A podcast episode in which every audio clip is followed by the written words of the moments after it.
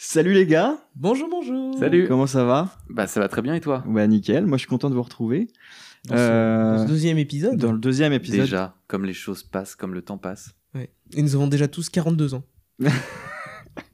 Un épisode par décennie, c'est euh, c'est le rythme. C'est le nouveau ouais, mais rythme. au moins on est, on est régulé quoi.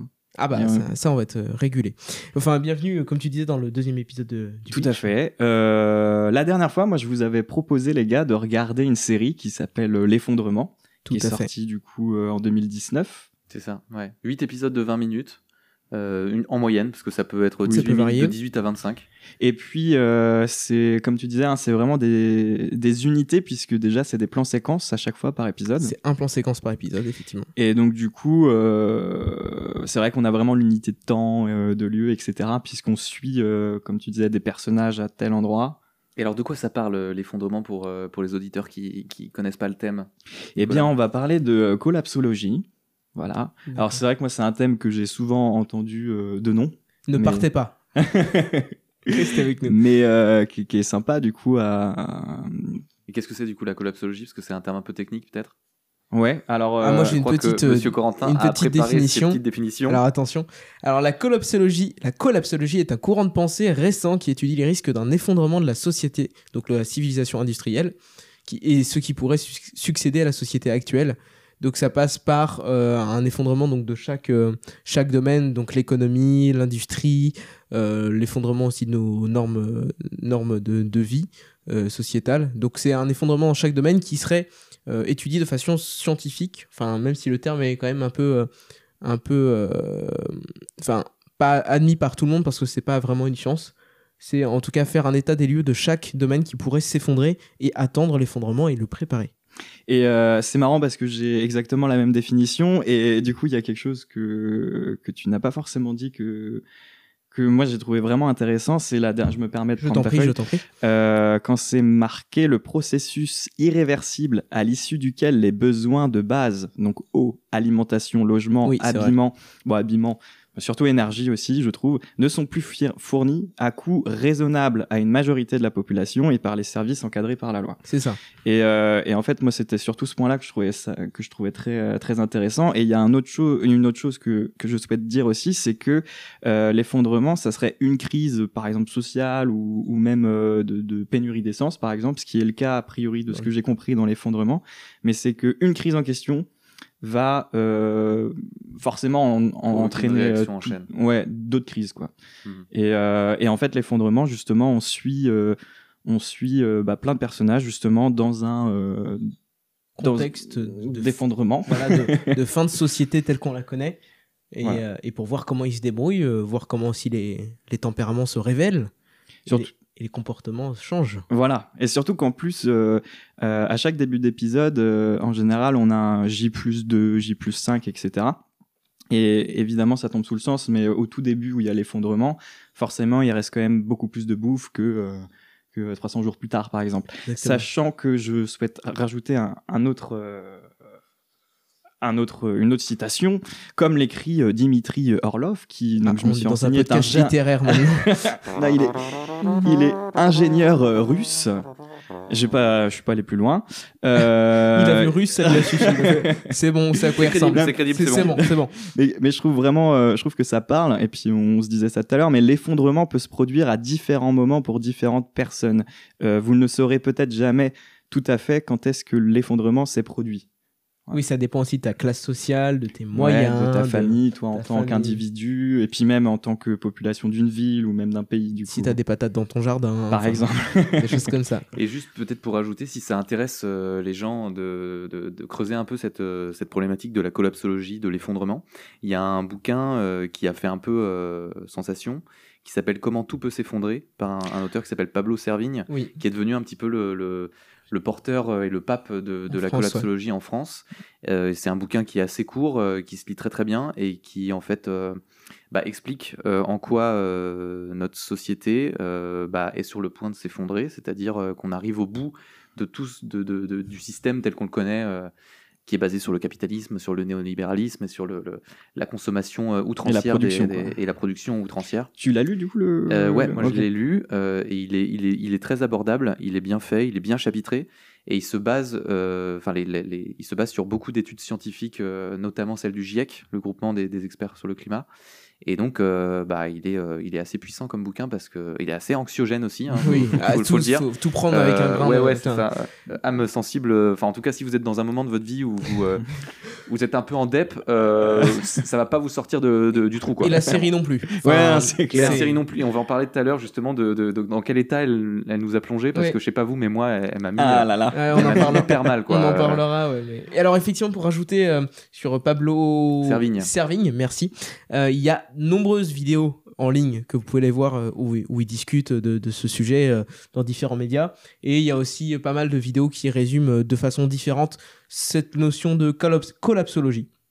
Donc c'est assez intéressant à les creuser, un peu comme le survivalisme, c'est des sujets euh, auxquels on, on croit pas vraiment, on croit un peu, c'est un peu des mythes, mais bon, euh, c'est toujours intéressant de voir, C'est une fait un notion peu qui fait un peu polémique, le, la, la collapsologie, qui fait pas l'unanimité en tout cas dans, dans, dans, dans, dans tous les cercles, parce que comme tu le disais Corentin, c'est pas une science euh, Bah, dure c'est- quoi, euh, et reconnue.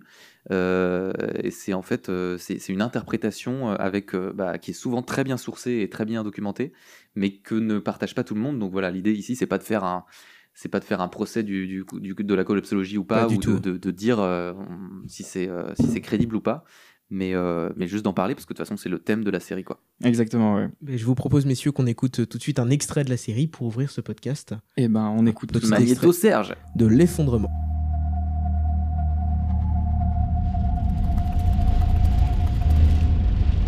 Nous allons vivre l'effondrement de notre civilisation. Et je peux vous dire qu'il n'y a aucune institution dans ce pays ou ailleurs qui n'est prête à, à affronter ce qui va se passer. Attends, Laurent, quand tu dis que le pays va être paralysé, ça veut dire quoi? C'est à cause des pénuries, c'est quoi? Qu'est-ce qui se J'ai passe? pas les détails, mais c'est tout le système qui risque de se casser la gueule. La seule loi ici, c'est la loi du marché. C'est maintenant. Après, ça sera trop tard. C'est la merde. L'eau a commencé à s'évaporer. Il n'y aura plus de transport, il n'y aura plus d'essence, on pourra même pas communiquer. C'est aujourd'hui, je le sens. C'est plus grave que ce qu'il raconte à la télé. hein. Tout s'arrête un jour. T'es pas inquiet pour tes filles, toi? On peut y arriver. Arrête de dire.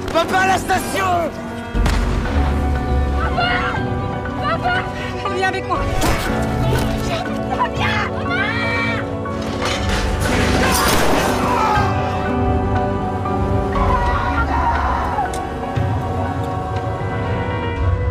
Oh là là. Voilà, Euh, donc un- euh, De bonsoir. retour. Un trailer qui met la pêche. Voilà. Ouais, non mais, Non, ah, mais justement, contre, je le trouve très bien fait parce que, on, enfin, en fait, déjà, rien qu'en écoutant, bah là, on fait un podcast, donc, euh, Oui. mais il y a quand même déjà, euh, en termes de musique, en termes de de- d'ambiance et d'atmosphère, euh, Chapeau on- aux musiciens. ouais. On, Ouais. est, euh, ouais, ouais, on est complètement Le- dans le thème et on voit le- à quel point le, le climat est lourd, pesant, anxiogène et oppressant, moi je trouve. C'est clair. Et puis en plus, euh, j'ai- j'ai fait gaffe, mais qu'au dernier épisode, le générique. Euh, bon déjà la musique elle, est- elle est géniale, mais euh, euh, en arrière-plan, tu sais, tu vois en fait euh, tous les, les lieux dans lesquels les, chaque épisode se déroule, Oui, se déroule, qui ouais. vont, euh, et c'est super bien fait quoi. Ah non, non, Mm. tout, est, tout est très bien On écrit. va euh. peut-être profiter justement du, fait qu'on a écouté le trailer pour parler de l'univers sonore, puisque moi je trouve qu'il est hyper euh, intéressant. Il euh, participe beaucoup à et il l'ambiance. participe ouais. énormément à l'ambiance. Vous en avez pensé quoi, vous, de la musique, de, de- des bruitages, euh, de, de J'ai trou- trouvé ça au début assez cru. Euh, Ouais. de- surtout sur le premier épisode, donc qui est le supermarché dont on va parler, Euh, parce qu'on a vraiment ces bruits de la vie, euh, de la vie courante, enfin notre vie à tous. Et, et d'un coup, quand il y a des choses qui se passent, on, on remplace un peu ça par de la musique, et on remplace ça aussi par des, des bruits qui sont un peu plus rares, mais qui sont plus atypiques, qu'on n'entend pas. Et vraiment, on change d'un monde à l'autre, je trouve, au niveau sonore surtout, parce que le décor reste le même, notamment dans cet épisode, mais ça nous apporte, ça, nous amène avec dans cet effondrement au sein de l'épisode, quoi. Bah, Surtout avec ce côté aussi, euh, bon là, euh, je vais moins parler son, mais euh, même le son était très brut à la manière dont a été euh, pensé la mise en scène, quoi. Et effectivement, on est, bah, ce côté brut, en fait, il t'emporte vraiment dans, bah, avec les personnages, quoi, dans cet effondrement catastrophique. Et c'est très, je trouve, je trouve ça un peu, je trouve ça très français, euh, le côté Ouais. réaliste, réel. C'est pas The Walking Dead. Ah bah là, on est, on est complètement, on est, on est dans un truc très très brut qui, euh, qui est filmé complètement en caméra à l'épaule, euh, Oui. avec des soubresauts, avec euh, et c'est vrai que ça, ça participe l'univers sonore. Je dis juste. euh, T'inquiète, euh, excuse-moi. et, et- et je trouve qu'il y a un petit, il y a un contraste justement entre à la fois ce côté très brut, très euh, très rentre dedans, très violent en fait. euh, direct, on est on est on est pris dans le truc. Euh, avec la, la musique, du coup, les, les petites notes de piano là qu'on Ah, a entendues qu'on dans, a dans le entendu, ouais. générique, qui sont très mélancoliques, très nostalgiques, très un peu badantes quand même, euh, et ces espèces de de rajouts de de, de gros machin comme, comme Ouais, les sirènes de- de, bateau, bateau, ouais. Qui sont super connotés parce qu'on les entend dans toutes les bandes annonces de gros films américains et on les il y a, il- y a- il y a ce côté un peu ra- presque radioactif presque Ouais. hyper pesant, catastrophe. hyper hyper malsain hyper qui, te- qui, qui oppresse en fait ce truc de comme ça là Je crois, attends, peut-être peut-être j'ai essayé chacun le. vas-y Bon. Non, moi, je ne l'ai pas. hein. et en plus il y a des, petits- des fois des, Oui. des petits parce qu'il y a des, on entend les télécommunications qui flanchent Ouais, les trucs mais- comme ça et Eh, mais par contre, je ne l'ai pas du tout. Hein, ça, lâchez vos commentaires pour savoir qui a fait le meilleur Ouais. montage. Non, non, non, faites pas ça. Non, hein. Surtout pas. Non, c'est pas possible. Et pour autant, je les adore. hein, Ça me rappelle aussi, tu vois, genre la guerre des mondes et tout, là, les tripodes.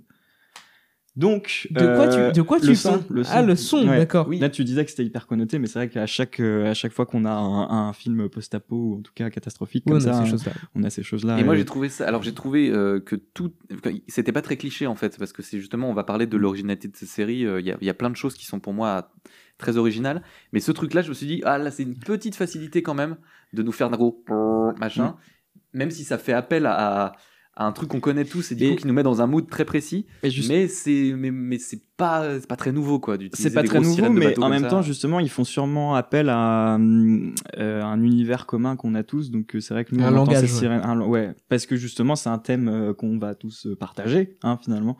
Donc, euh, c'est voilà, c'est sûrement, je pense, pour ça qu'ils l'ont euh, qu'ils l'ont fait. Et je Et me permets bien, juste, quand tu parlais que c'était très français, moi, j'ai écrit dans mes notes. euh, euh, bon, c'était en, en vrac, hein, mais super réel, super acteur. La French Touch, en plus. Ah, Et ouais, alors pourquoi, du coup, on- je pourrais pas dire pourquoi j'ai eu ce sentiment-là. Si. Peut-être les acteurs. Ouais, et puis c'est, moi je trouve que c'est la, la photo aussi qui joue vachement là-dedans, là où on a l'habitude de voir des belles images, même en apocalypse, euh, sur des films, euh, bah, ou même sur Ultra des séries. léché, Enfin, euh. voilà, c'est ça. Euh, C'est pas que c'est pas beau, mais c'est que c'est très réel, quoi.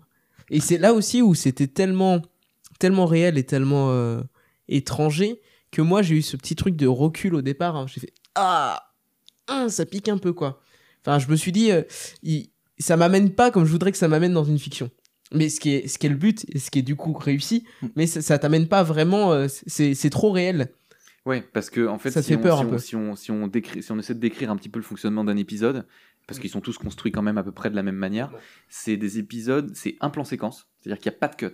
Et c'est un Enfin, vrai plan séquence, c'est-à-dire qu'il Ah, a pas. c'est ce que euh, j'allais te demander. Est-ce que c'est un vrai plan séquence ou est-ce moi- que c'est Birdman? Pour moi, c'est un vrai plan séquence, c'est-à-dire que, ouais, comme tu dis, le film Burman, qui, qui est un, un film d'une heure. euh, 37, un truc comme ça. Ouais, c'est ça, très long et qui a un, un plan séquence dans le sens où il n'y a pas de cut, mais c'est pas un vrai plan séquence parce qu'il y a des fondus, enfin il y a des moments où la caméra passe sur une surface Ouais, noire. en fait, il y a- et on quoi. sait qu'ils Il ont y a des vrais coupé cuts, ouais. et il y a des vrais cuts quoi. Bah, Mais, mais la- l'impression de fluidité est Mais quand là- même maintenue. Là, pour le coup, dans cette série, c'est du vrai plan séquence quoi. Euh, sens qu'ils ont fait D'où les erreurs. Quoi. j'ai euh, voilà. D'où les erreurs de temps en temps ou Ouais. les, les petits, des petits trucs qui irritent un peu.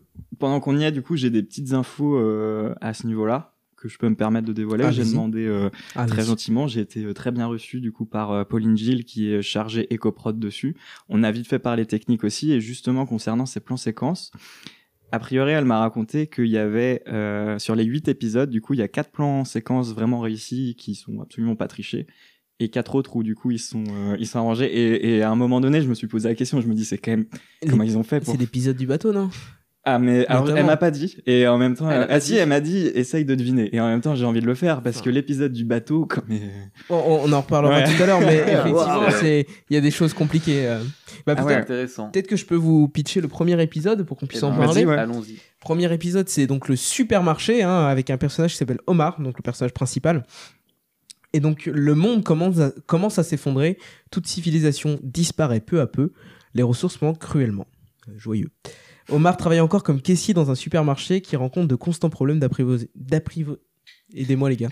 D'apprivoisement? Tu, tu parles d'un chat D'approvisionnement? Merci. Voilà, donc j'ai appris à lire, mais je me suis arrêté en CM2. Euh, sa petite amie surgit sur place avec quelques copains. Et elle souhaite les rassembler un maximum de provisions afin de fuir la ville dans les meilleurs délais. Redoutant qu'il ne soit déjà trop tard, Omar hésite à les suivre. Et donc ce fameux Omar, euh, c'est lui qu'on va suivre dans ce, de ce plan séquence. Quoi. C'est ça. Donc il passe les, il passe les articles, euh, on entend le bip bip. euh, Il y a un truc assez déjà très oppressant en fait Ouais. dans, Ouais. dans cette première Avec la séquence. où, télé, euh, notamment. avec la début. télé, voilà, c'est ça, parce que ça s'ouvre en fait sur une émission de télé, Qui parle justement Qui de, parle de ce sujet-là. de- ouais. Parce qu'on est juste avant en fait l'effondrement. Parce que C'est J plus c'est- 2. Voilà, J plus ça. 2. Parce que c'est c'est ça aussi euh, le, le concept de la série, c'est qu'à chaque fois qu'il y a le générique au tout début, on nous donne une date et on est à J plus ou J moins. J étant le moment où tout s'effondre. Tu vois, c'est un euh, truc que j'ai loupé parce que je mangeais devant. Ah. j'ai loupé. Et c'est vrai que du coup, pour la timeline derrière, j'étais là. Attends, euh, Attends, on est où, là euh, Et- on est où, là Et justement, ça rejoint un petit peu euh, ce que disait notre très cher russe, euh, qui est auteur en plus d'être ingénieur Est-ce que d'ailleurs. tu te rappelles de son. Non, il- Voilà. ça finit par off, tu vois. Mais euh, du coup, qui est- parce que quand on suit Omar, là, notamment pour Omar, l'effondrement, euh, il- ça n'a pas du tout commencé. Alors que du coup, il y a quand même le J plus 2. C'est ça. Et en fait, et, ça, c'est un petit truc qui, en fait, est pas forcément de ce que j'ai compris de la collapsologie et des gens qui, ont, qui, qui l'ont étudié, qui est pas forcément très très réaliste dans le sens où aucun expert de, ne, ne décrète, enfin, ne, ne pense qu'il y aura une date où tout va s'effondrer. Mm. Euh, donc, c- Ça voilà. se trouve, ça a déjà euh, commencé. En et fait, ce, justement, euh, les, les, collapsolo- les collapsologues, dont Pablo Servigne et certainement aussi euh, le, le- le russe dont tu parles, euh, parlent de, de- Je suis désolé, Non, mais- monsieur, monsieur le russe. Le, le podcast Voilà. de, de l'inclusivité. Il s'appelle Orlov. Orlov. Orlov, Voilà. monsieur Orlov. Ouverture au Dimitri monde. Orlov, peut-être Ou c'est un cliché Bien joué. Dimitri comme ça. Bien joué. Ah, bien- mais, euh, mais du coup, il parle plutôt d'une série d'effondrements euh, qui, qui, qui ont lieu et qui en fait une réaction en chaîne. quoi. C'est-à-dire qu'il n'y a, y a pas de date coup près Ouais. à, laquelle l'effon- euh, à laquelle l'effondrement est censé euh, se passer. quoi. Il y a, il y a toute une, pas- une série de petits effondrements. Et d'ailleurs, euh, selon les collapsologues, on est déjà en train d'assister à des petits effondrements. Parce que, comme on parlait bah, de- du moment où en fait l'effondrement serait le moment où, on peut, où, les, où les pouvoirs publics ne sont plus en mesure d'accéder à un accès, enfin de, permettre un accès abordable à des produits de première nécessité comme la bouffe, les fringues, tout ça, il y a des pays où objectivement euh, le Yémen, la Libye, euh, Ouais. certains pays d'Afrique où c'est où en fait euh, on est déjà dans des situations comme ça quoi. Mais même aussi, du coup, avec ce qu'on a traversé là, il y a pas si longtemps, euh, Donc, euh, pour un peu de contexte, on est sorti de confinement euh, 2020. du coronavirus. voilà. C'est vrai que du coup, euh, il y en a qui pouvaient se poser la question. Et, et c'est pour ça qu'en fait, en regardant ce premier épisode, euh, vu que c'était quand même en sortie de confinement presque, euh, je trouvais ça. euh, bon, j'avais le sourire hein, quand je le faisais parce qu'effectivement, nous, on s'en sort super bien. Mais Oui, euh. Mais euh, il y a quand même toutes ces questions-là et, et même aussi ce qui se passe, bah, comme tu dis, dans le monde, mais que ça soit aussi d'un point de vue plus sociétal, comme euh, les États-Unis. Voilà. Complètement. Mais c'est vrai qu'il y a un écho particulier dans ce premier épisode parce que euh, parce qu'on est dans le supermarché et que euh, le personnage principal Omar étant euh, l'employé du supermarché, il se balade dans les rayons et il se fait aborder toutes les deux secondes en- par des clients qui trouvent pas certains produits parce qu'il y a des ruptures, parce qu'il y a des problèmes d'approvisionnement. Euh, où ils sont les tampons Parce qu'en fait, il y a aussi des produits de première nécessité qui ont été complètement dévalisés. Et ça, Ou ça- rationné. ou rationné. En oui, ouais, Mm. ou rationné. Et du coup, ça, ça fait étrangement écho. Et, et c'est vrai que le regarder en sortie de confinement comme ça, c'est très étrange parce que ça a été fait ouais. avant. Enfin, la série est sortie bien avant Oui. euh, la pandémie, quoi. Mm. Donc, euh, donc c'est vrai que tu te dis, ah, c'est c'est troublant, quoi. Parce qu'on a tous vécu ces scènes-là où on rentre dans le, il y avait de dans le ouais. supermarché où voilà, et en fait, bah, il y a des produits qu'on peut plus acheter, quoi. C'est clair. Et puis du coup, euh, dans cet épisode-là, euh, comme euh, il y a pu avoir des, des, des, des gens qui agissaient de la sorte, c'est euh, d'autres qui étaient mais non, faut pas paniquer, d'autres qui étaient à l'inverse, du coup, on prend tout ce qu'on peut. Et euh, c'est vrai que c'était vraiment très particulier de d'étudier ça. Et, et même euh, le, vous vous rappelez peut-être le directeur euh, du, du magasin, Oui, en du l'occurrence, magasin, ouais. qui, qui dit non mais on, on rationne comme ça, on va pouvoir augmenter un peu les prix. Oui, il y en a en profitent. Ouais, il y a du coup il y a vraiment toute une typologie aussi de personnes et, qui va euh, aussi euh, ce panel va s'accroître au, fur et à- mesure qu'on regarde la série. Mais déjà juste dans ce premier épisode, du coup ça fait quand même appel à des choses que bah nous on, a pu vivre, mais euh, ça fout dedans déjà quoi. Et est-ce qu'on peut euh, rapidement faire une petite timeline de l'épisode? Dans sens où, euh, juste pour donner un peu de contexte au niveau des événements, donc euh, on a Omar qui travaille, comme tu le disais, à la caisse, on lui demande des produits, il les a pas forcément. Puis il y a ses amis qui arrivent, euh, qui souhaitent partir et prendre un maximum de choses et se casser de la ville pour ne pas être dans l'effondrement à la ville.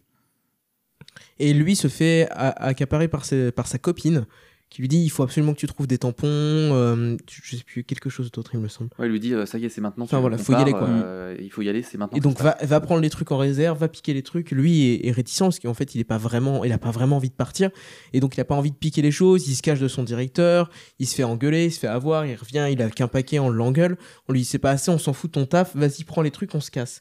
Euh, finalement ses amis arrivent à la caisse et ils ne peuvent pas payer parce qu'il y a des coupes de coupures d'électricité et les cartes ne fonctionnent plus. Donc comme comme disait comme dit mon père, il faut toujours avoir du cash sur soi. Mais Euh, alors justement, moi, ça m'a, j'ai noté ça, c'est ma première phrase. Le coût de la carte bancaire sans électricité au supermarché. Alors moi, j'ai vu aucun film où justement, euh, enfin, juste le fait de payer, tu vois, c'est plus possible. J'ai jamais vu ça en fait dans un film, je crois, et du coup, c'est encore plus parlant parce que ils sortent vraiment, euh, ils te mettent en fait des, ils te mettent en scène des, des moments en fait de ta vie quotidien. Ouais. Et, et que, bah en fait, quand tu tu te dis mais qu'est-ce que Comment on ferait ouais Bah, on, on en parlera de ça plus tard mais euh, excuse-moi je t'ai coupé Non, mais y a pas de le souci, coup la, de carte bancaire moi je l'ai trouvé euh, c'est tout con hein mais- Et du coup, on a cette carte bancaire, ils n'arrivent pas à payer, sauf qu'il leur faut absolument les provisions pour pouvoir partir de, de, de ce magasin et de la ville, pour pouvoir s'éloigner.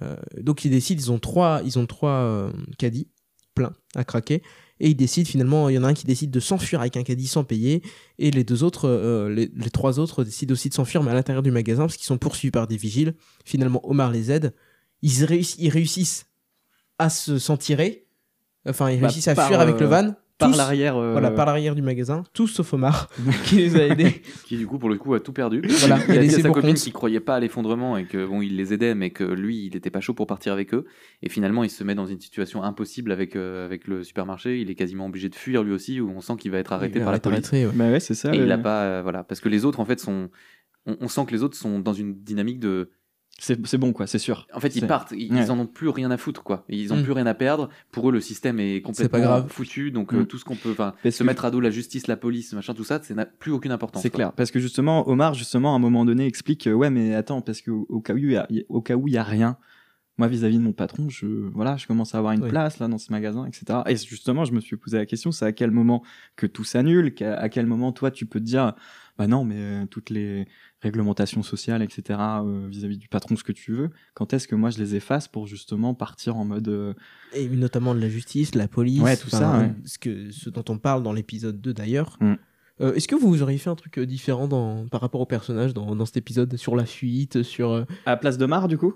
ou à la place d'Omar peut-être ouais. Est-ce que tu- personnellement tu les, tu les, tu les aides? Justement, en fait, je trouve que c'est intéressant parce que ça, ça, ça montre euh, à quel point la- la- l'appréhension du, futur est différente pour les uns et pour les autres. Quoi. Euh, avec les mêmes informations qu'on a, parce que le- le- le- le- l'effondrement du climat, de la biodiversité, tout ça, c'est documenté quand même. On en parle, c'est dans les médias, euh, c'est c'est des phénomènes qui sont globalement quand même acceptés et reconnus par tout le monde, mais euh, personne ne réagit dans la même économie de temps avec ça. Il y en a qui vont te dire oui, mais on a encore le temps. D'autres qui vont dire mais non, c'est maintenant, c'est maintenant. Et du coup, c'est ça, ce dialogue, enfin ce débat-là qu'on a dans cet épisode, c'est entre quelqu'un, entre deux personnes visiblement convaincues de ça, Omar et sa copine, mais qui vont pas réagir dans la même, euh, dans la même, euh, dans, dans la même urgence, quoi. Mm. La copine, elle, elle a eu un coup de fil, euh, visiblement, c'est ça en fait qui a précipité le départ, Oui. c'est qu'elle a eu un coup de fil d'une amie à elle qui bosse à Rungis, donc l'énorme Ah oui. plateforme de tri des aliments à Paris là. Mhm. Et euh, visiblement, ça fait 15 jours qu'à Rungis, il n'y a plus aucun arrivage de bouffe. Donc, du coup, la pénurie s'annonce euh, bien vénère. Et du coup, pour elle, c'est le signal qu'il faut décamper très vite, qu'il faut faire le max de provisions et qu'il faut se barrer.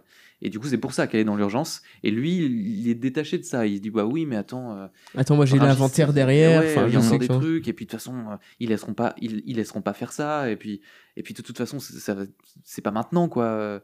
Et donc, finalement, euh, il fait le choix de rester, quoi.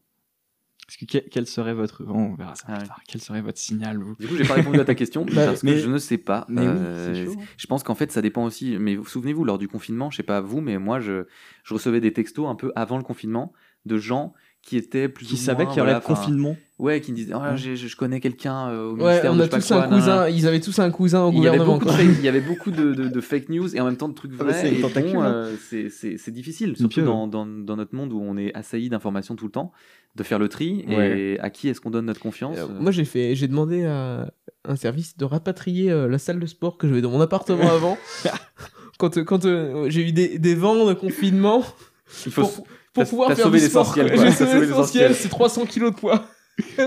Oui, c'était c'était un peu terrible. J'étais en plein déménagement. Euh, tu sais, le confinement, c'était, il a eu lieu le mardi midi et annoncé le lundi. Et dès le dimanche, on entendait parler, euh, en tout cas de mon côté, euh, des de- de- d'un éventuel confinement. Et donc dès le dimanche, moi j'étais en train de tranquillement installer mes meubles euh, dans un autre logement et en fait euh, je mettais mes bouquins, genre de choses, etc. Et puis je suis revenu et puis on m'a dit bah il y a confinement et tout. Ouais mais si je reste ici, gros, moi j'ai rien du tout.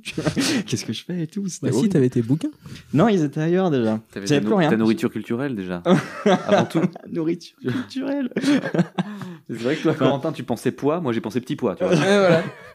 sauver les pois, sauver les petits pois surtout. J'ai fait non mais alors attendez parce que ça se passe comment si je peux pas squatter pendant trois mois là?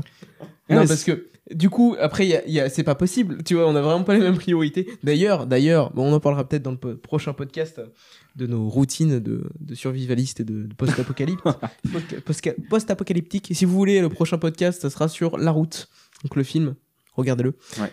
Euh, Avec mais voilà Viggo Mortensen Voilà. qui est sorti déjà il y a en En 2009. 2009. donc on en parlera peut-être mais, le- mais dont le thème fait euh, étrangement écho à celui d'aujourd'hui. Mm. Peut-être on peut aller plus vite pour les épisodes d'après. parce Complètement, que- bah, mais en tout cas, voilà. euh, en même temps, en, en décrivant ce premier épisode, on a déjà la structure. C'est-à-dire qu'il y a toujours une situation de départ qui est déjà un peu oppressante, qui est déjà un peu tendue, et qui avec très couille, vite un élément perturbateur qui arrive et qui va faire s'accélérer les choses. Ensuite, il y a une escalade, une escalade, et en fait, ça part. Enfin, moi, je Ouais. sais pas ce que vous en, pen- ce que vous en pensez, mais chaque épisode part complètement en vrille, quoi. à chaque fois. C'est Très clair. vite. Et puis à chaque a fois, on aborde crescendo. euh, un nouveau euh, point dans justement ce que. et un dilemme quoi Ouais, un dilemme et puis il y a d'autres sujets, quoi. Enfin, oui, voilà, ouais. C'est ça. Mm. Qui te mettent dans une situation à chaque fois différente. euh, comportement pour humain que et- toi, tu dises, bah. Donc moi, qu'est-ce que j'aurais fait, quoi.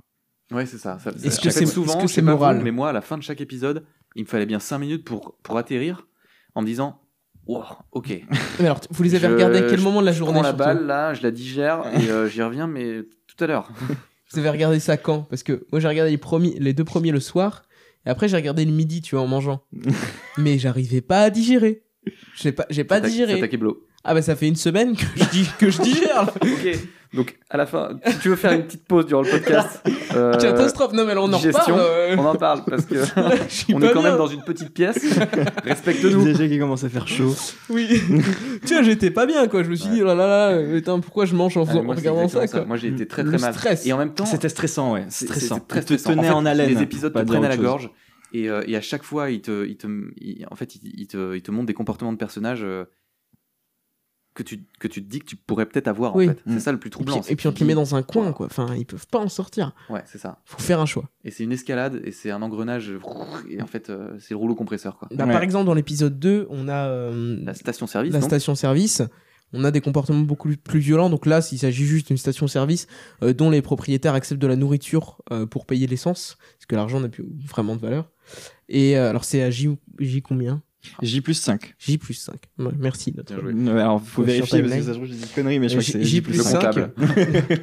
Donc euh, Christophe, euh, qui est Philippe Prévost, euh, dont, dont- qui est joué par Philippe Prévost? Rebo, Rebo, je ne sais pas.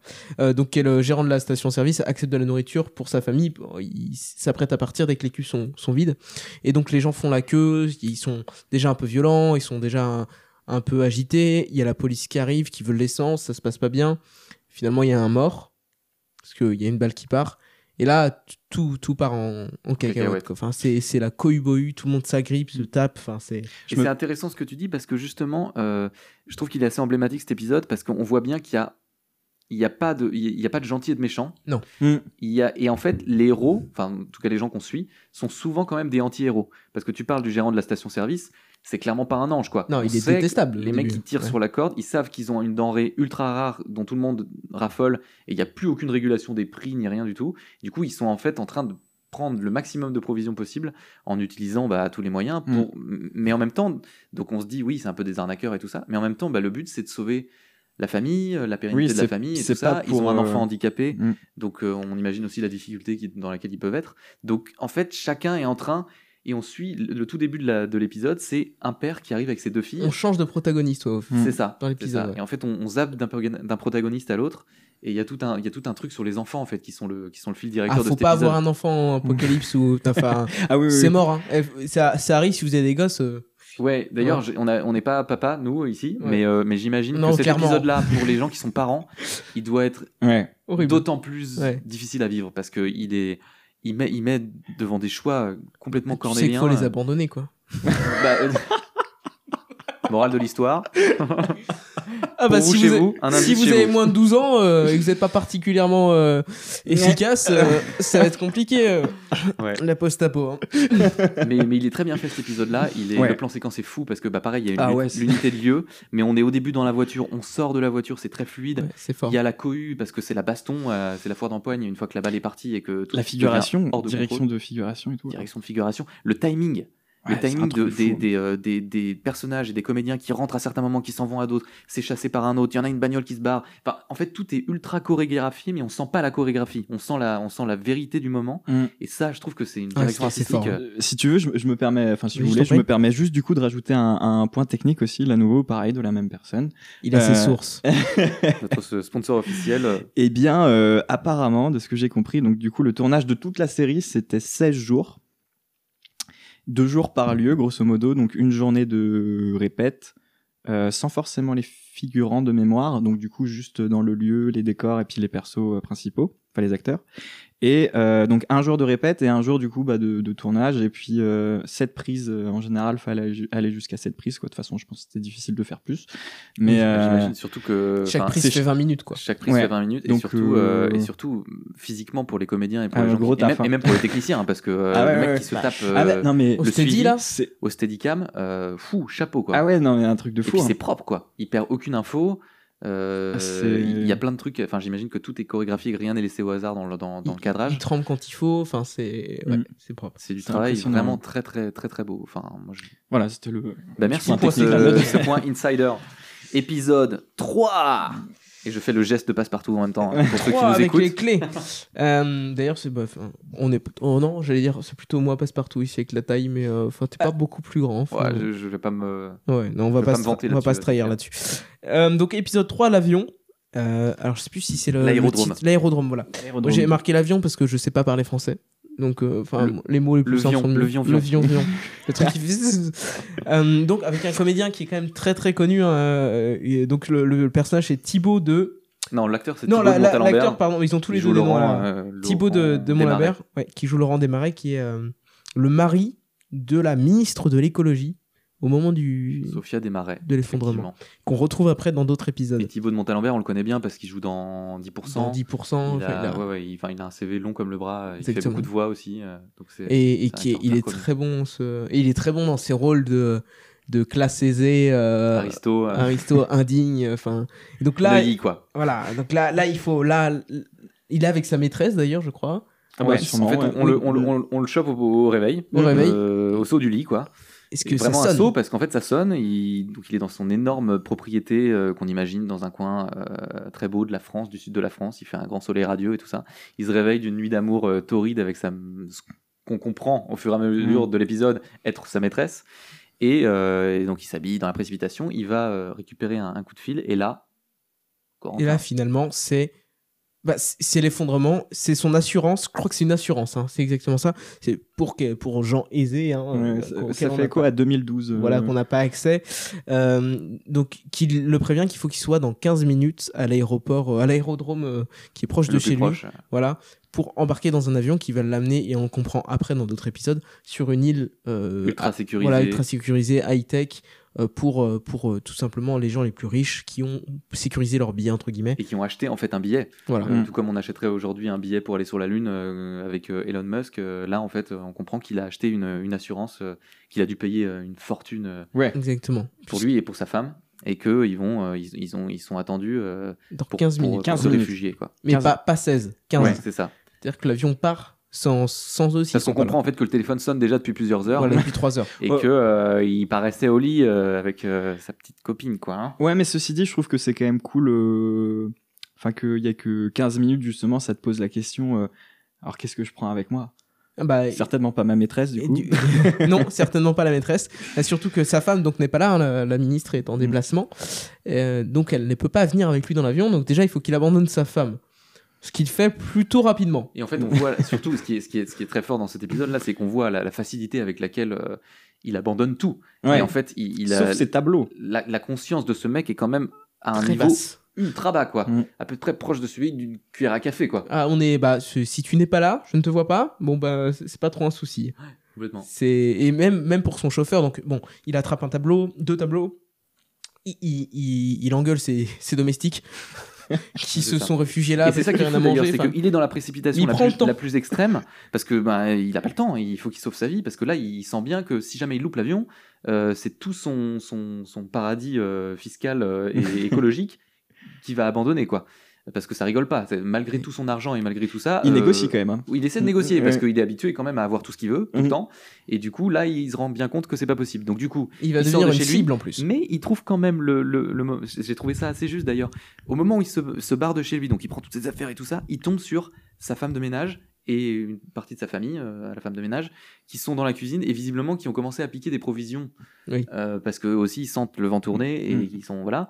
Et, euh, et il, il prend. quoi- Il, il tique un peu, il phase et il leur dit Mais, mais Maria, vous. euh, Qu'est-ce que vous faites là Qu'est-ce que vous faites là Du genre, mais, mais vous, vous, euh, vous êtes en train de me piquer mes provisions euh, Alors que plus rien n'a d'importance. À ce moment, la Il s'en c'est la fin du monde, quoi. Donc, du coup, mais il a quand même ce réflexe de classe dominante et de. Et de, et de et de, de, de, bah, de mec qui a des domestiques, quoi, c'est clairement ça, Ouais. de, de faire quand même cette petite réflexion du genre, mais vous prenez pour qui Maria Euh, Vous êtes viré hein Vous savez pas qui je suis. Ouais, vous savez pas qui je suis, tout ça.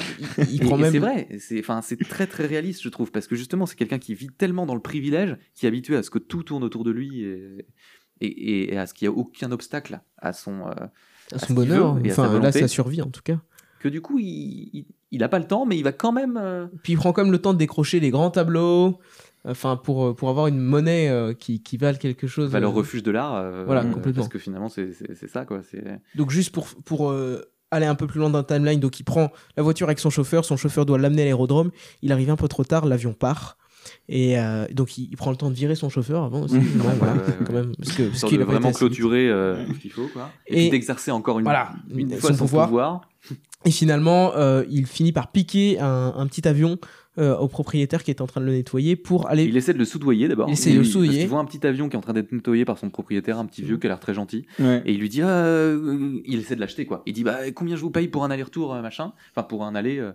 Et puis euh, Il le vieux refuse. veut pas en fait parce que parce qu'il a pas prévu de voilà. Et, Mmh, Pas assez d'essence. et, et donc là on se dit, ah super, l'argent ne peut pas tout. Et t'as beau être très très riche, tu vas, tout le monde est égal devant la crise Par euh, contre, la climatique. violence, euh, ça marche. Mais par contre, la violence, euh, tout va bien. Donc en fait, fonctionne. il fait un acte encore plus indigne que tous les précédents.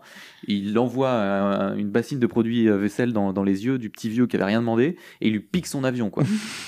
Et il, fi- il finit même, on finit même l'épisode sur lui qui refuse un appel de sa femme, Ah oui, oh, j'avais ça. alors qu'il est en train de, de- de piloter l'avion pour aller vers le deuxième point de rendez-vous qui, qui va le sauver. Et sa femme l'appelle, et lui il sait qu'il ne peut plus rien, enfin il est déjà parti. Et il refuse carrément l'appel de sa femme, au lieu de lui donner des indications, de, de l'app- enfin, Mm. Ce qui est complètement. Ouais. ce qui, qui clôture bien euh, l'épisode. Ouais, D'ailleurs, du coup, du coup euh, ça tombe bien. euh, on parlait de, de- du coup violence de personnage. À un moment donné, je regardais les critiques sur Allociné justement, et il y a un gars. Source sûre. non, mais c'est des critiques euh, euh, du public, quoi, oui. ouais. Euh, qui disait euh, j'ai pas trouvé cette série réaliste et je trouvais les personnages gentillets. Ah, je Alors attends, je vais peut-être pas euh, complètement d'accord. Ouais, euh, en fait, justement, je voulais vous demander votre euh, avis. Donc, euh, euh, alors, série pas terrible, épisode bof bof, trop gentillet, les gens sont pires en vrai, absolument pas réaliste.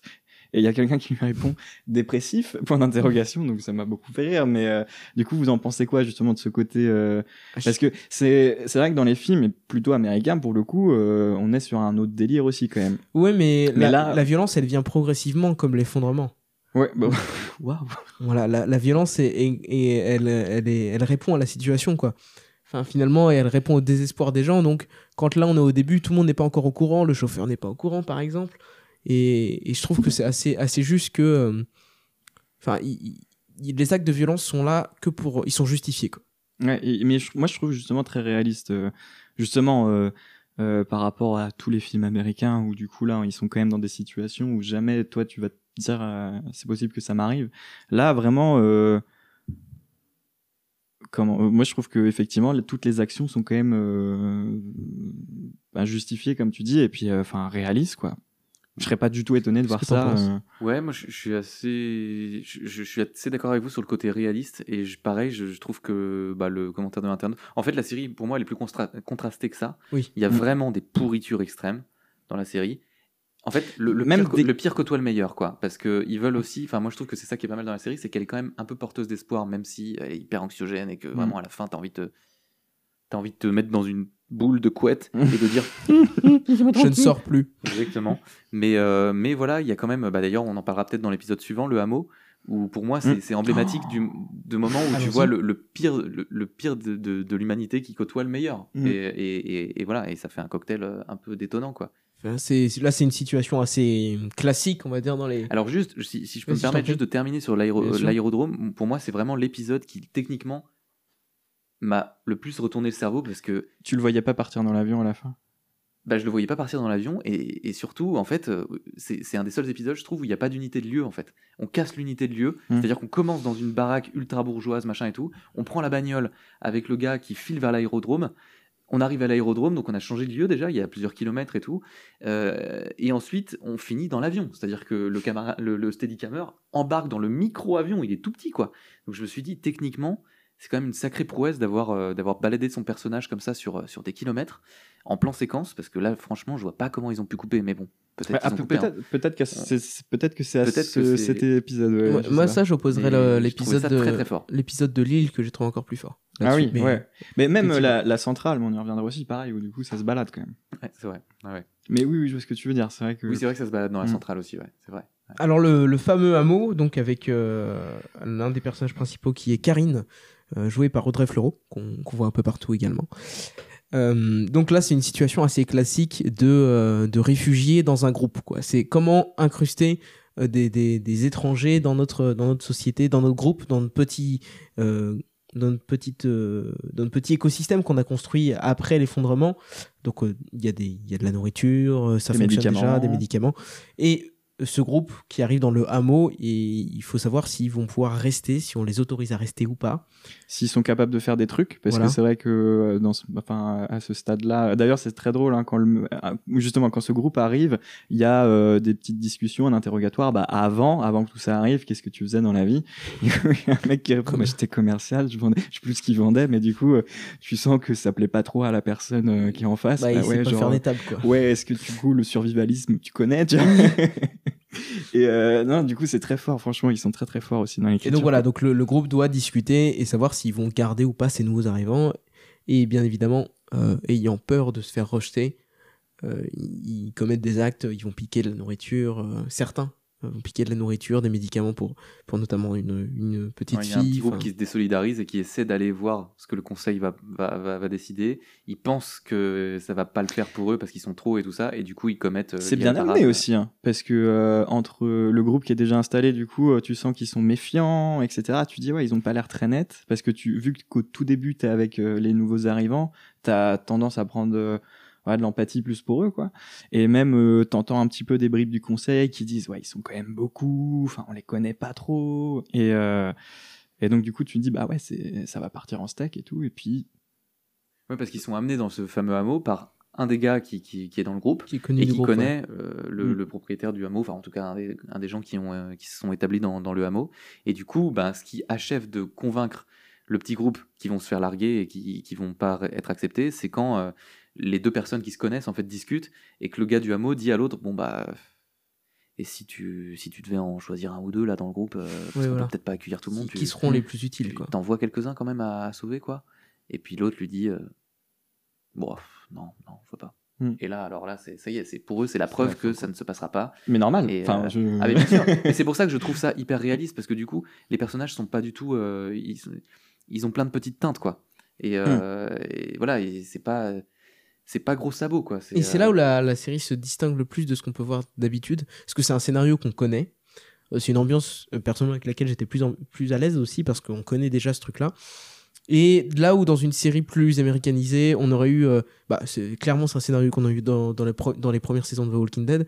On aurait eu des beaux, des beaux plans euh, sur les yeux des personnages euh, avec euh, des duels, enfin des Mm. choses très euh, de badass euh, qui sont là avec leurs flingues, euh, qui sont en, en stand-off euh, et, et ça part directement en méfiance des deux côtés et on a ce truc un peu euh, enfin c'est on, on voit que c'est un film là vraiment on a l'impression d'être de faire partie du groupe et de se dire bon ils ont l'air cool quand même enfin ces gens Mm. ils sont sympas et peut-être pas et en fait si en fait il y en a un qui meurt et il faut le cacher Et finalement, l'un des personnages, donc bref, il, s'échappe et finalement l'un des personnages joue du fait que euh, l'une des deux euh, des deux personnes qui se désolidarisent et tue par accident quelqu'un du groupe euh, fuit. Et je pense qu'il va, on sait qu'il va tout lui mettre sur le dos, quoi. Et donc c'est beaucoup plus humain et beaucoup plus réaliste, mais aussi beaucoup plus gênant. Ouais, c'est très gênant. Franchement, moralement, c'est Ah oui, ouais. c'est très gênant. Bah, surtout parce cet épisode-là. euh, Ah, moi, c'est celui qui m'a le plus. Je sais pas vous, mais euh, moralement, c'est celui qui m'a foutu le plus, euh, le plus mal, quoi. Ouais, bah ouais. Où tu vois le Ouais. pire de, de, de, de, de la suspicion de, de l'hum- de l'humanité poussée dans ses derniers tranchements et, et qui fonctionne quasiment comme des animaux, quoi. Parce que du coup, il y a l'instinct de survie qui se met en place et l'instinct de survie, euh, il fait pas de détails, quoi. Moi, c'était plus l'épisode de la maison de retraite, le septième. Ou le, non, le sixième. Ah, il était. Celui-là, celui-là m'a- Vraiment mis mal. m'a vraiment mis mal parce que t'as des. Enfin, c'est l'un des trucs qu'on peut reprocher à certains épisodes, notamment donc euh, du, du suivant qui est le réacteur nucléaire. Mais euh, euh, où il y a des personnages, mais ça va tellement vite, on est tellement dans l'action et dans le contexte directement. On n'a on pas de contexte, pardon, et on est directement dans l'action et on sait qu'il se passe un truc et on sait quoi, on sait quoi, mais il faut bouger quoi. Des fois, on n'a pas le temps, je trouve, de s'attacher vraiment à certains personnages, dans la, notamment dans cet épisode du cinquième, je trouve, le, le réacteur nucléaire, où euh, donc il fait noir, euh, le réacteur va exploser, il faut mettre de l'eau pour le refroidir, etc. Et là, là, ça bouge tellement que personnellement, je me suis pas attaché au personnage qui s'appelle euh, Amine, qui est un employé de la centrale. Contrairement à l'épisode euh, donc suivant, le 6, On où sait là, pas en fait si c'est un employé de la centrale ou si c'est juste un mec qui vivait à côté et qui du alors, coup c'est- participe à l'effort juste c'est Wikipédia protéger, euh, qui me dit. euh, Ah ok ok. mais euh, c'est peut-être faux. Ah, alors Wikipédia n'est pas Voilà, une exactement. source, euh, Mais en tout cas, en tout cas, de celui qui a pris les, les, les, les- enfin, la direction de ce, ce truc-là. Alors que dans l'épisode 6, euh, là où il y a eu- enfin, le personnage travaille dans une maison de retraite, là, j'ai trouvé qu'il y avait des vrais dialogues. Et on prend le temps de respirer. Et c'est très, beau et contemplatif un peu. Et, Et c'était très triste, quoi. Enfin, ah ouais. C'était. Alors, petite digression, rien à ouais, voir sur Wikipédia. J'ai appris récemment que, enfin, justement pour montrer à quel point Wikipédia, euh, il faut prendre parfois ses distances avec ce qu'on voit dessus, même si c'est une encyclopédie très riche et très intéressante. Et, euh, il y a un écrivain qui s'appelle Philip Roth, Ross, euh, un américain, qui euh, un jour lit sur Wikipédia, il est ultra connu, hein, il a vendu énormément de bouquins, il est très. Voilà. Qu'il était mort. Il a lu sur Wikipédia que euh, la pro- le- son premier roman était inspiré d'un fait de sa vie. euh, voilà, je sais plus exactement les détails. Bref, c'était une connerie. Donc du coup, euh, il a voulu corriger. Il n'a pas réussi à corriger. Et il s'est dit, bon, bah, je vais appeler les gens de Wikipédia. Il n'a jamais réussi à faire corriger l'erreur sur sa propre fiche Wikipédia. Quoi. D'accord. Et, il a, et alors Mm. évidemment, il a, ça, ça a été médiatisé, tout ça, donc ça a fini par être changé, mais il, il raconte la galère avec laquelle il s'est battu pour à réussir à appeler un des dirigeants de Wikipédia, mais en fait il n'y en a pas, parce que c'est un Mm. truc collaboratif et Mm. participatif, donc c'est une galère totale, donc voilà, euh, ne pas prendre euh, la parole de Wikipédia pour euh, Moi, parole j'ai- d'évangile. J'ai pas d'erreur euh, sur ma page Mm. Wikipédia. C'est vrai, pourtant, euh, pourtant euh, Bah, euh, c'est parce que c'est moi qui l'ai écrit. Oui, ce que Ah, ouais. Parce que D'ailleurs- Après, il y a un truc aussi en général sur Wikipédia. euh, quand ça m'arrive de lire, je regarde, tu sais, les, les références et euh, voir si ça tient la route. T'as aussi, trop de quoi. temps, Nicolas. Hein Tu regardes les références sur Wikipédia Non, je- ouais. Non, je, je fais ça depuis peu. Mais je me toi, dis, je me seul à le C'est le seul. C'est pour lui qu'ils les mettent. Mais c'est moi qui corrige les gens. Je vais, il manque un truc là. hein. Il manque Vous une petite un référence, là. S. Ouais, complètement. Ouais, voilà. Je vous propose quelque chose, les gars. Euh, on, a, on, a, on, est, on est resté un petit peu en détail sur les quatre premiers épisodes. C'est la moitié de la série. Peut-être. euh, Ça vous dit, on reprend pas les choses chronologiquement pour aussi euh, laisser aux auditeurs euh, La fin. euh, la fin et puis le, le plaisir de découvrir ces épisodes-là. Mais peut-être on peut parler des- de, de, certains, de certains éléments qui nous ont vraiment touchés dans les épisodes suivants, en bien ou en mal. Et puis comme ça, on, Bah alors, du coup, j'aimerais développe bien- pas toute l'intrigue. J'aimerais bien parler de la maison de retraite et de la question Donc, donc, on- épisode 6, il me épisode 6, on a eu la question des enfants, donc avec l'épisode du hameau. Comment est-ce qu'on prend soin des enfants Euh, L'épisode 6, c'est qu'est-ce qu'on va faire des, des personnes âgées, quoi. Parce que s'il faut bouger, s'il faut se mettre dans des situations un peu dangereuses, si... enfin, comment on fait Mm. Est-ce qu'on les laisse là? Même d'un point de vue médical. euh, Personnes dépendantes, ouais. ouais. est-ce Toutes les qu'ils- personnes dépendantes. Et la, la- la question, c'est même, est-ce qu'ils valent autant que euh, des personnes valides dans ce contexte? C'est, c'est la question que pose l'épisode. Bah, c'est c'est complètement le truc de Darwin, quoi. C'est euh, L'évolution, quoi. ouais, C'est- l'évolution et c'est les, les plus forts qui s'adaptent. Et qu'est-ce qu'on fait des personnes qui justement ont besoin d'assistance, qui ont besoin de temps, euh, d'é- d'é- d'énergie, de, de, de- qui ont besoin des autres en fait pour continuer à survivre. Est-ce que c'est plus valide de les, de les garder en vie, entre guillemets, que de, de, de- d'allouer ces ressources à des, des, des personnes qui sont, qui, qui sont actives et, et qui peuvent se débrouiller par elles-mêmes, quoi. Et, et donc cet épisode-là, j'ai trouvé ça, cette question assez dure, quoi. Mais, euh, mais enfin, en vrai, comment, comment on fait? Je pense, que, je pense que ça, ça reviendra aux liens familiaux, ça reviendra à, à la bonté de certaines personnes, mais c'est un peu perdu. Enfin, Bah, on le voit, enfin, c'est la thèse de l'épisode d'ailleurs, Oui. hein, c'est qu'en fait ça peut durer un temps et puis même les meilleures volontés du monde finissent par s'épuiser et, et que, bah voilà, il, faut, il y a un moment il faut penser à soi, euh, c'est c'est terrible. Il est C'est- terrible cet épisode. Hein. Ouais, mais vraiment vous l'avez bien, fin, euh, bravo. Ça m'a donné une autre lecture et tout, effectivement. tu- l'avais lu comme ça, Ah si, si, je l'avais lu comme ça, mais si tu veux, sans trop... euh, Peut-être que celui-là, j'étais moins... euh, moins impacté par le stress. Et- horrible Moins Non, c'est vrai que moi, les petits vieux. euh, Tu t'entends bien, avec, non, le- tu t'entends non. bien avec tes, tes grands-parents Je m'entends pas pas si tu veux. Je pense que c'est exactement le, moment ce, que, pour en ce que parler. je veux dire, c'est que si tu veux, contrairement à tous les épisodes où du coup c'est tout le temps rush, euh, quoique là ça bouge quand même, mais tout le temps rush et tout, là euh, justement euh, le coup de dessiner une fusée, prendre le temps de discuter avec la personne âgée, alors que lui, il doit devenir taré, de voir tout le monde qui le cambriole et tout, j'ai trouvé chouette parce que ça mettait à une pause, je trouve très rapidement, mais dans la série et euh, à la série et euh, non c'était des très beaux dialogues c'était des très belles scènes etc et donc justement j'ai peut-être été moins euh, si tu veux envahi par le stress Mm. et par le côté survie pour pour pouvoir Et c'est- pour rebondir, je pense c'est ce qui manque. Enfin, c'est ce que j'ai trouvé un peu absent et volontairement de la série. C'est des moments où on peut un peu contempler ce qui se passe. Mais parce que c'est pas le C'est pas le propos. Mm. Effectivement, mais. Et t'aurais aimé contempler quoi par exemple? Euh, euh, On sait que t'es Ouais, un mais alors grand là, tu- contemplateur alors devant l'éternel. alors là, Euh, là tu me lances des, des- tu me lances des on veut, pas perches. on veut pas tes fantasmes, on veut juste Oui, savoir ce que voilà. t'aurais aimé contempler Euh, dans la série. Au niveau, bah, par exemple, euh, sur cet épisode euh, numéro 7, donc Lille, Mm. j'aurais beaucoup aimé avoir un moment avant sur l'île. Enfin, avec un peu de contexte parce que ça démarre tellement vite. c'est qui les deux mecs là qui voilà, on sait, il y a deux, deux gars qui la poursuivent en bateau. Enfin, il faut qu'elle rejoigne euh, la fameuse île. Donc c'est c'est la femme de euh, de ce fameux euh, alors je Laurent Desmarais, Laurent donc Desmarais. dans l'épisode Voilà. 3, l'aérodrome. Et donc, c'est là, on la a sa ministre. femme. Quoi. Voilà, on a sa femme.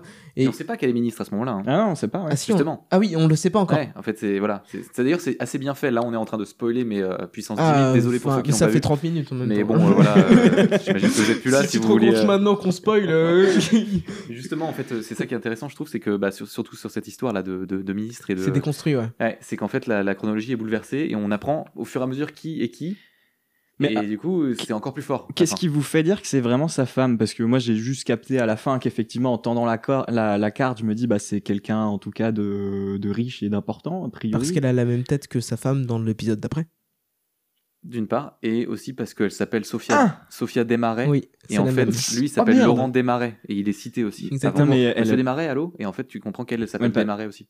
Et tu comprends où euh, Dans l'épisode 7 qu'elle s'appelle comme ça? Dans l'épisode 8, euh, elle, Ah est oui, sur- d'accord. elle est ouais. sur le plateau. J'ai pas capté Et c'est la, la même. ministre de l'écologie. Oui, parce qu'en fait, justement, elle est toute, toute pimpante et toute Ouais. Oh. pré- préparée pour le plateau télé, alors que là, tu la vois défaite euh, après Mais genre trois mois d'errance dans un bateau. euh, au début. hein. D'accord, parce que du coup, euh, moi, ce que j'allais dire, du coup, ce qui est peut-être un petit peu euh, à changer, mais ce que j'aimais bien, en tout cas, dans cette série, sans parler forcément d'un épisode en, en particulier, mais c'est que euh, ils se rejoignaient tous et du coup, ils donnaient corps vraiment à un, un univers post-apo pour le coup. Mais euh, par exemple, euh, le héros, enfin le, une des personnes qu'on suit, enfin le propriétaire de la station-service de l'épisode 2, Oui, on le retrouve. on le revoit un petit peu plus loin, donc on, on se dit bah, qu'est-ce qui s'est passé pour lui, etc.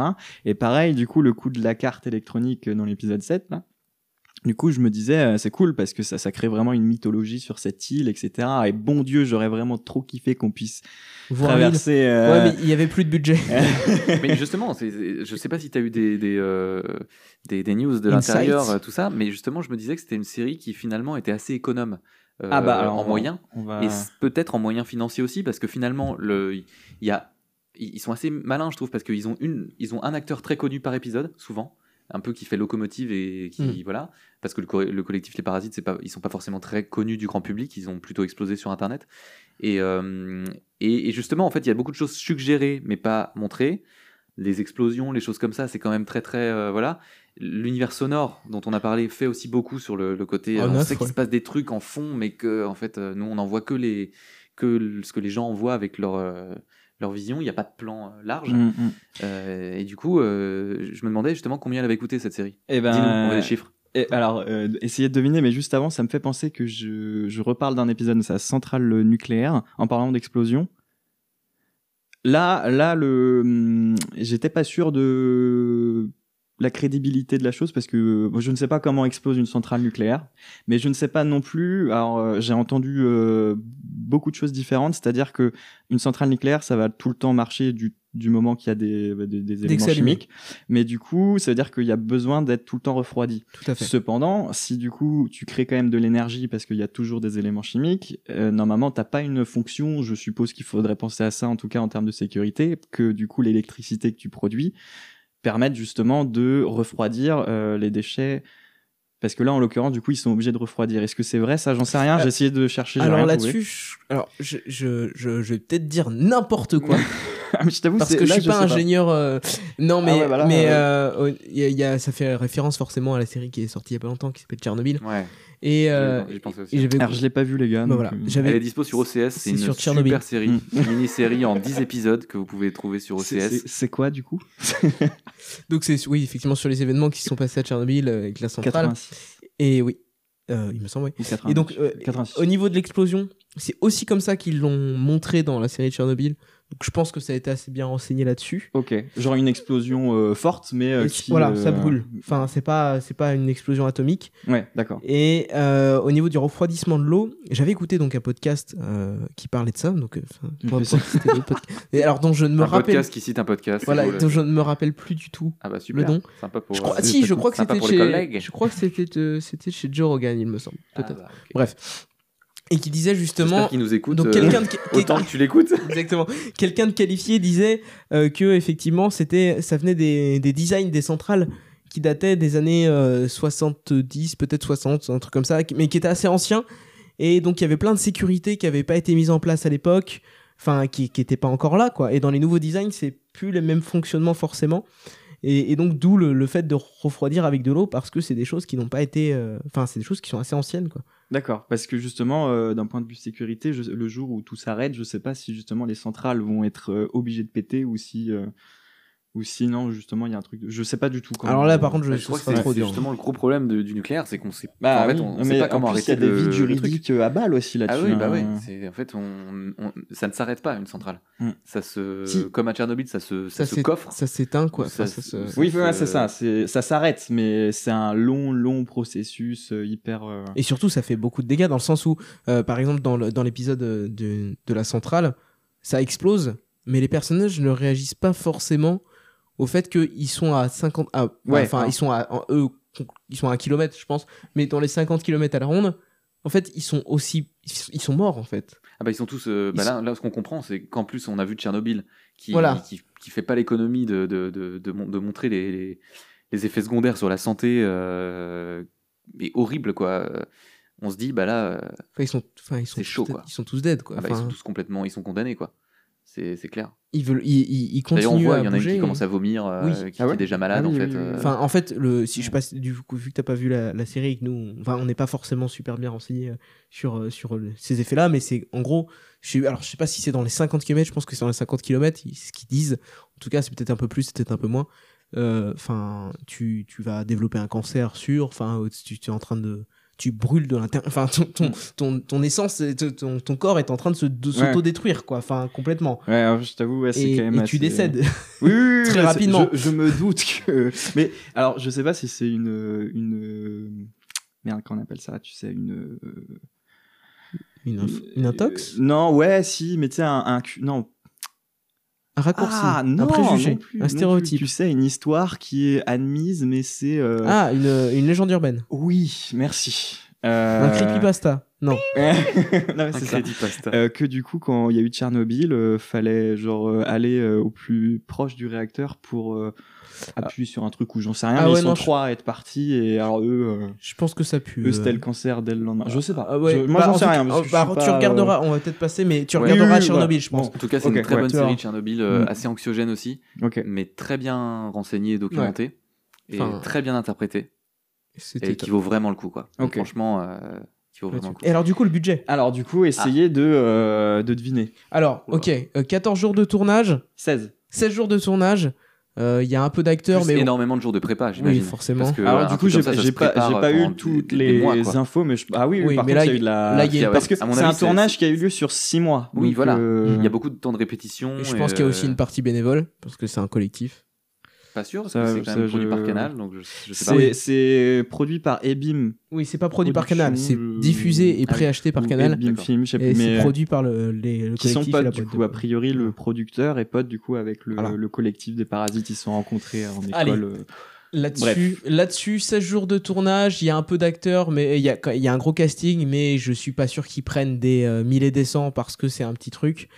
Euh, je vais dire que la série entière a coûté entre deux- euh, au-dessus de 200 000, un peu plus, un entre 200 et 250.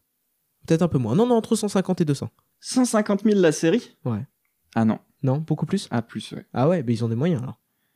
bah euh, faut croire Non, parce- oui, c'est vrai que c'est 6 épisodes, 8 épisodes de 20 minutes. 8 épisodes ouais, avec euh, Plus de 300 Plus de 400 c'est pas, On Ouais. n'est pas au million quand même. Au million? Ouais Waouh, le prix est le juste prix. Je suis, j'aurais perdu au juste prix complètement.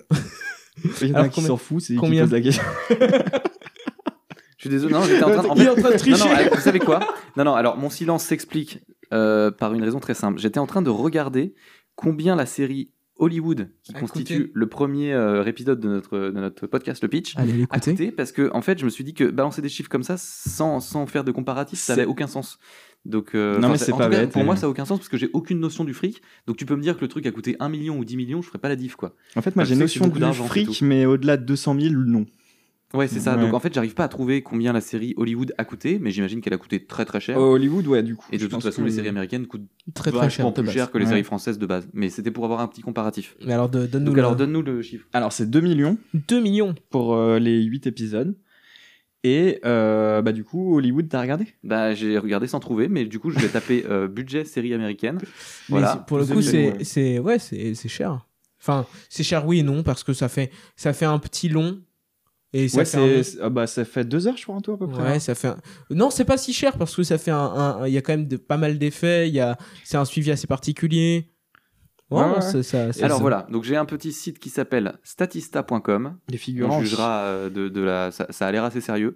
Et euh, c'est le budget moyen par épisode des plus grandes séries américaines en 2000, entre 2015 et 2016.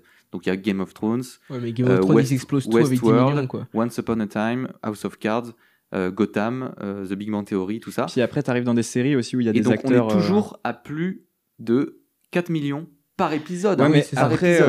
Euh, pas par, euh, pas par, ouais. la- par saison. hein. Oui, mais c'est aussi parce qu'à un moment donné, euh, surtout avec le système hollywoodien, du coup, les acteurs ils coûtent. euh, Il y a 2 millions par- par épisode Ouais, voilà, ouais, du coup. euh, C'est pas vraiment comparable, mais c'est Mm. c'est dire quand même à quel point, du coup, 2 millions pour une Ah non, série peu. entière, avec quand même quelques têtes d'affiche qu'il faut payer. J'avoue j'ai, abusé avec mes 200 000. ça, c'est, euh, Moi, j'avais, un cadreur. Ah bah on fait ça tranquille les Ah gars. bah, euh, moi je coupe les coups. hein. et, Et c'est pas tous les jours. Mais de ce que j'ai compris en plus, parce que, euh, enfin, vous voulez peut-être rajouter quelque chose dans la direction artistique, par exemple, ou dans votre ressenti vis-à-vis de la série, parce que moi, il y a un point que j'aimerais beaucoup aborder, euh, déjà parce que c'est le thème de la série. Euh, bon, je vous le dis, puis vous me dites si vous voulez parler avant. Vas-y, vas-y, vas-y, vas-y. En gros, euh, ils ont décidé de, de faire ce tournage en étant bah, éco-responsables. Et c'est super intéressant du coup, puisqu'on traite de l'effondrement, on prend en compte l'écologie, tout ça. Mais alors, Donc- dans les démarches, c'est quoi Oui, parce qu'en fait, un, Voilà. Traitement, c'est moins de logistique, Un c'est. tournage, c'est, euh, c'est- enfin, on peut juste. Oui, enfin, un vas-y, tournage, vas-y, c'est ultra. Le bilan carbone d'un tournage, il Ah, est ça pue. énorme, quoi. Voilà. parce que Ça pue. il il tous les camions avec tous les tous les trucs, l'énergie consommée, euh, le fait que comme on bouge souvent de lieu, bah en fait. euh, C'est la faute des comédiens parce qu'ils énormément veulent de des déchets. pick-up. Alors en ça. plus, euh, j'ai vu un chiffre justement. Euh, parce qu'en gros, il y a, alors je crois que c'est une association qui s'appelle EcoProd qui justement bah, essaye d'accompagner les boîtes de prod pour euh, rendre euh, plus éco-responsables les tournages. Et en fait, il donnait un chiffre, mais je suis sûr que je vais me planter, mais de mémoire, ça doit être que le problème c'est que ça prend. Je vais vous dire des conneries. Prenez, enfin, Non, mais je pense que les gens ont compris là. ouais, non mais voilà. Que Nicolas disait des conneries. Allez hop, Non, on tape sur Nicolas, Bon. c'est euh, running Ouais, gag. non, Non, mais mais c'est bonne guerre. Tu, et- tu- Dites-vous que c'est de bonne guerre. Ouais, non, de toute façon, le, le bilan carbone, effectivement, des tournages, c'est monstrueux. Et justement, euh, après, c'est quand même dommage d'arrêter le cinéma, donc c'est pour ça que du coup, il y a des, des associations Ah, et même c'est- des boîtes de prod qui ont envie de. On n'aurait plus de travail, quoi. C'est embêtant. Euh, Mais c'est vrai qu'il y a quand même à, à moraliser un peu le, le truc, quoi. Euh, Bah, en plus, du coup, c'est quand même le thème de leur série, donc c'est Oui. vrai que c'est quand même bien, bien vu. Mais euh, donc euh, Pauline Gilles, qui est, est chargée et co-responsable, on va dire, de la série, euh, m'expliquait qu'a priori, avec les économies euh, faites euh, en termes de carbone, ça a permis de dépenser trois fois moins de, de CO2. Non, attends, de, de réduire de, De 3. de 3 De 3. la l'émission de facteur de CO2. trois, ouais. La- L'émission de CO2. l'empreinte L'émission carbone, l'émission de euh, CO2 a été divisée par 3. grâce à cette manière de fonctionner. Ouais. Voilà. Mais pourtant, On je- a, ça- on, a, on a pris un tiers de l'émission habituelle. d'habitude. cherche encore une manière de le dire, mais c'est trop dur. Et donc du coup, euh, Je crois qu'on a en tout cas pris trois fois plus de temps que le temps normal pour dire une info. Oui, Sur ça c'est bien vrai. aussi, hein, mais tu, ouais, voire plus. Hein. mais euh, voilà, pour donner deux, deux trois trucs, euh, l'idée c'était effectivement déjà de sensibiliser à balle les, euh, bah, les techniciens, les chefs de pôle, etc., pour que eux aussi dans leur équipe euh, Mm. essayent de, de, de, de lancer des directives euh, cool et écolo. Euh, par exemple, c'était des repas végétariens. Donc du coup, ça permet. Alors, elle me donnait un. Oh là, ça, ça a du grogner. Sur le tournage, il a- le catering était VG, ça a du grogner. Mais Ah, ça a du grenier. Ah ouais, bah, je sais pas. Par exemple, Après, euh, je pense que, après, je pense que les parasites, c'est vraiment un collectif Oui. assez soudé. Oui, je- mais voilà, c'est en eux fait, aussi ils nous qui ont demandé sont, ça. ils sont- hein. ils sont assez militants. Je Ouais. N'hésitez pas à aller voir les autres productions Ah oui, des la- Parasites la- avant cette série. Ils ont fait pas mal de courts métrages et la tout. boucherie et, éthique, par exemple, je Voilà, l'ai pas vu, euh, ouais. mais je suppose que. et en fait, ils sont, ils ont, enfin, ils sont assez engagés et je Ça pense qu'ils sont cohérent. tous très raccords sur ces questions-là, quoi. Non, mais je, si, je, euh, je veux dire, au niveau des techniciens, je suis pas sûr que tout le monde Ah oui. était OP. À mais- voir, à voir. J'espère, hein. Si des techniciens nous écoutent, n'hésitez pas à- à donner vos ressentis. Et du coup, euh, ah, par exemple, un repas VG, apparemment, ça, con- ça consomme 2000 grammes de CO2. Et viande, c'est 5000. Alors, on s'a- on s'aventure sur des choses euh, assez. Que, que je ne connais pas. Ah, hein. Est-ce que, tu sens que je marche sur Ouais, des œufs parce, parce que là, il y, a- il y a quand même, on peut, on peut parler du soja, on peut parler, du- tu vois, il y a, il y a des productions qui se, valent, ok, qui, bon. qui se valent. Toujours est-il que, euh, a priori, euh, parce que dans leur manière de fonctionner, c'était aussi, par exemple, au lieu d'avoir euh, des bagnoles à tout va, bah, c'est euh, un minibus, tu vois, qui Un vélo. transporte. Non, Avec mais les cams. ce qui est, ce qui est grave cool, parce qu'en plus, ça, Ça donne un côté colo, ouais, à- à- au tournage. Elle m'expliquait que vraiment il y avait ça, et donc, du coup, tout le monde était porté par ces valeurs-là. Donc, je pense que c'était très cool, mais toutes ces économies, euh, par exemple, euh, comment dire, euh, c'était pas du, café en capsule, mais du café à grains. Enfin, euh, il y avait évidemment pas de bouteilles plastique d'eau, mais c'était euh, des gourdes, ce genre de choses, et ça a permis d'économiser a priori 3 tonnes de, enfin, de, d'éviter de, mettre 3 tonnes de CO2 dans l'air, c'est-à-dire 3 allers-retours Paris-New York euh, en avion, je suppose. À vélo. Et, euh, et enfin, euh, le truc qui est grave cool, c'est que euh, ils ont réussi à, à avoir des partenariats, on va dire, notamment avec Pixetic. Pi- Donc je l'ai mis en photo pour regarder la vidéo. Mais euh, du coup, c'est une boîte qui euh, permet de, de mettre en lien des, des, des, des enseignes, etc., avec des, des boîtes de prod pour justement euh, faire des placements de produits, mais éthiques. Genre, euh, t'as pas une, une canette de Coca-Cola, quoi. Et, euh, et en fait, ils ont eu un partenariat aussi avec une, une enseigne, c'est Day by Day, donc c'est un truc euh, vrac, euh, éco, etc. Donc ils ont fait euh, beaucoup d'économies là-dessus. Ils ont vraiment voulu que euh, ce tournage se déroule, enfin, soit vraiment à préparé fond, euh, longtemps. quoi. Ouais, éco- les parasites ils sont devenus un petit peu. euh, Enfin, ils font régulièrement des conférences où ils expliquent justement euh, comment en fait euh, réduire le, le bilan carbone et l'impact écologique d'un tournage. Euh, voilà, donc euh, Mm. il Et faut pas hésiter à, à, vérifier, à regarder leur chaîne et, leur, euh, et leurs Ouais, réseaux sociaux et- parce qu'ils sont assez proactifs là-dedans, quoi. Et, et même euh, du coup l'association EcoProd dont je parlais tout à l'heure, j'ai fait un tour euh, et effectivement ils ont des toute une fiche, enfin ils ont plein de f- de fiches explicatives sur comment ressources, justement ouais, c'est mais c'est impressionnant c'est vraiment des vraies ressources sais, ça fait pas un PDF de trois pages c'est- vraiment il y a, il y a du truc quoi donc c'est super agréable et euh, et par contre du coup je me je, je- a priori il y a certaines collectivités territoriales qui alors je ne sais pas pourquoi je je veux pas jeter la pierre à, à qui que ce soit mais apparemment, c'est pas forcément tout le temps évident d'avoir de la part de certaines collectivités justement des endroits euh, pour euh, recycler les déchets. ce qui est quand même dommage, quoi. Et euh, ils ont pu en. Ils ont. 90% de leurs déchets ont été recyclés, quoi. Mais du coup, le 10% restant, c'était Oui, c'est compliqué à d'avoir. cause de euh, bâtons dans les roues, parfois, euh, sans. Enfin, voilà, après. euh, C'est pas la priorité euh, de, pour, voilà. des collectivités qui les ont accompagnés. Pour certaines, voilà. Je- je- après, je veux pas de. C'est bien ce qu'on vient de cramer le financement de leur prochain projet, mais, mais vénère. Ah ben non. mais non, non, pas du tout. non, non, pas du tout. Sens toi coupable, Nicolas. ouais, vous êtes pas cool, les gars, parce qu'en plus, Est-ce que tu balances des infos là J'ai vu avec elle. Tout ce que, tout ce que j'ai reçu, je pouvais le dire. Parfait. Bon, bah tant mieux, tant mieux. on Et euh, une info en plus. Allez, une dernière. Une dernière. Que du coup, euh, cette, euh, ce tournage, du coup, cette cohésion d'équipe, c'était hyper cool. Et qu'elle était très contente parce que dans les chefs de pôle, de poste, il y avait aussi beaucoup de femmes. Donc du coup, je pense que c'était très cool pour eux ce tournage et que ça donne envie de travailler avec eux. Ça Ouais, donne tout à fait envie Ouais. de travailler avec eux. Mais euh, je vous propose, les gars, de, de, de conclure euh, Bah, rapidement, en peut-être en donnant notre, euh, en trois mots, euh, notre ressenti sur la, ch- sur la série, chacun, Mm.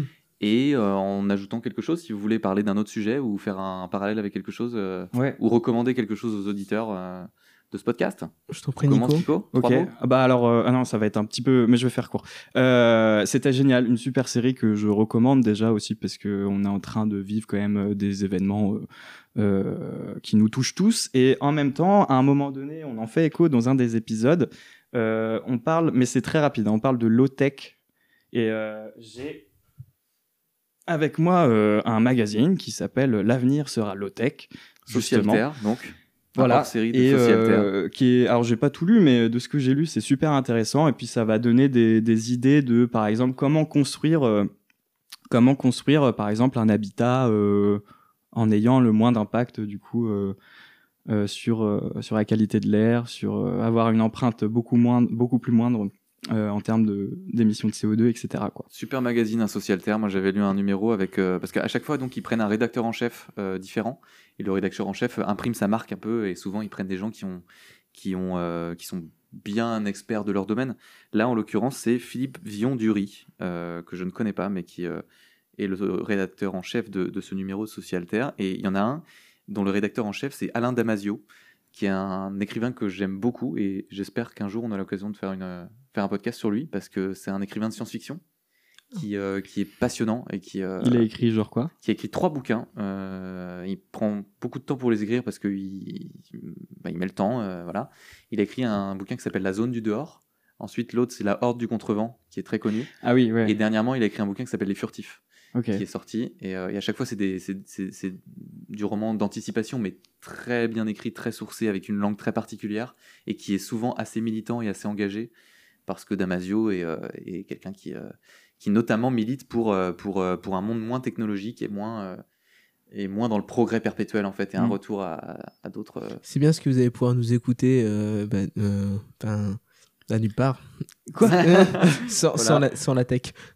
Sans la tech, c'est clair. Mais après, non, mais attends, c'est aussi un usage de. Les low-tech, c'est pas plus de tech. Hein.